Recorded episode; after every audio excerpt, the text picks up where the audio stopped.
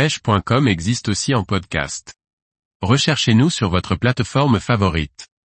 Pêche de la truite marmorata dans la Sesia en Italie, deux poissons exceptionnels en une heure. Par Kevin Guignot.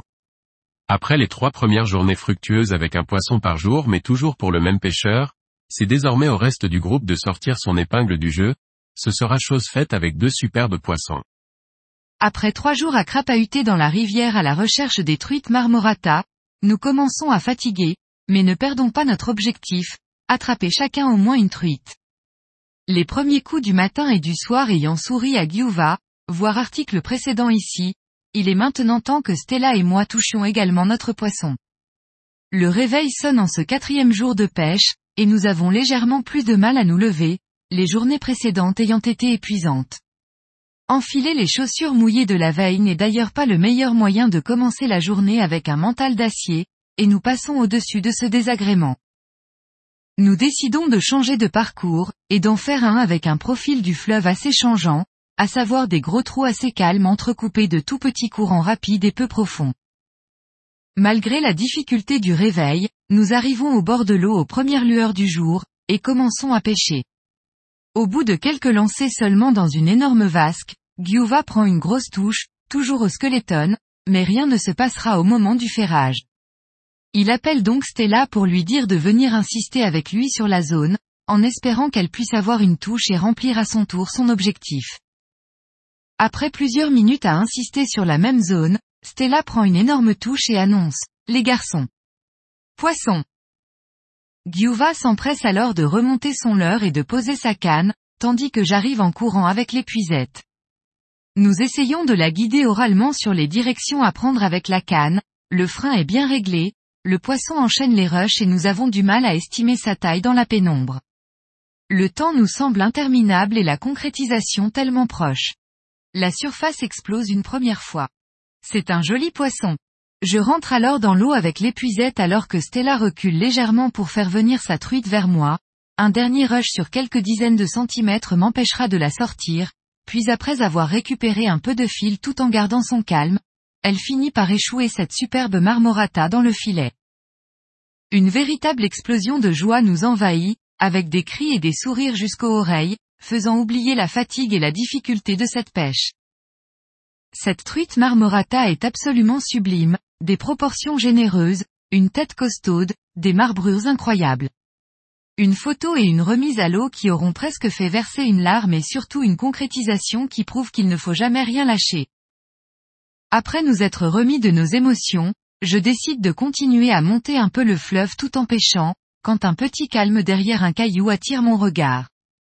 Bordé par deux courants, il semble être un poste parfait pour accueillir une truite. Sans hésiter, je lance mon skeleton dans le courant le plus loin possible pour ne pas faire de bruit, et le laisse entrer dans la petite zone calme, tout en maintenant ma canote pour le faire nager pendant sa dérive. Le premier passage ne donnera rien, tout comme le deuxième et le troisième d'ailleurs, mais je continue à insister, l'inspiration pour ce spot étant inexplicable. La sanction se fera attendre, mais finira par arriver, au bout de cinq ou six passages, je prends une énorme décharge dans la canne, et au moment du ferrage le leurre sort complètement de l'eau et je vois seulement le reflet du poisson. Manqué. Giuva me rejoint à ce moment-là et je lui dis que je viens de louper une truite, sans savoir si c'était une marmorata ou non. Il me demande alors à quel endroit, et je lui montre en refaisant exactement le même lancer. Une fois le leurre arrivant dans la zone de la première touche, c'est une nouvelle décharge dans la canne, je ferre, et rien ne se passe, le poisson est encore loupé. Commençant légèrement à m'énerver, j'essaye de rester concentré et réitère une nouvelle fois mon opération. Boum. Encore une énorme touche au même endroit, une nouvelle fois loupée, sous les yeux de Giuva qui me regarde et pense comme moi. Ce n'était pas une arc, elle était bien marron et semblait marbrée. Le lancer suivant, toujours très précis pour passer exactement à l'endroit de la touche, se soldera une nouvelle fois pas une touche très puissante, sauf que cette fois-ci, au moment du ferrage, la canne se cintre et la surface explose. Le poisson est piqué. Inutile d'annoncer poisson, Giuva a tout vu. La truite commence alors à dévaler légèrement la rivière, je garde la canne haute tout en la suivant en essayant de ne pas glisser dans les cailloux.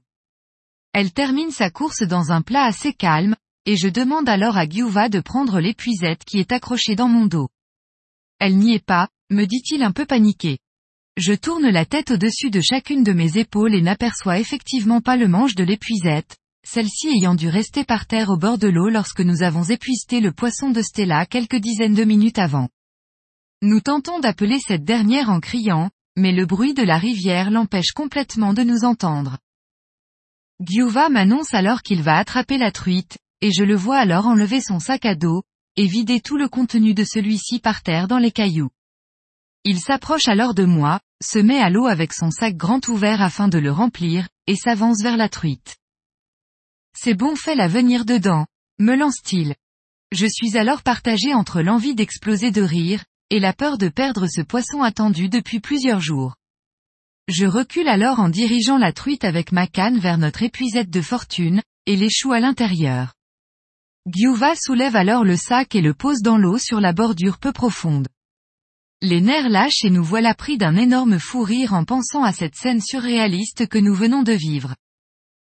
Cette truite, en plus de s'être faite désirer et d'avoir une histoire incroyable à raconter lors de sa sortie de l'eau, est absolument sublime avec des marbrures virant au marron au milieu d'une robe dorée. Encore un poisson avec des proportions généreuses et une tête agressive. Heureusement que celle-ci était parfaitement bien piquée dans le haut de la bouche et n'a pas réussi à se décrocher.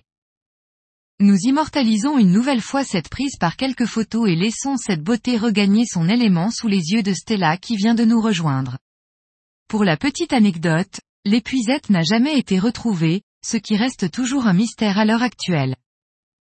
Ça y est, l'objectif est atteint, tout le monde a pris au moins une truite marmorata lors de ce séjour, de quoi pêcher bien plus sereinement dès à présent.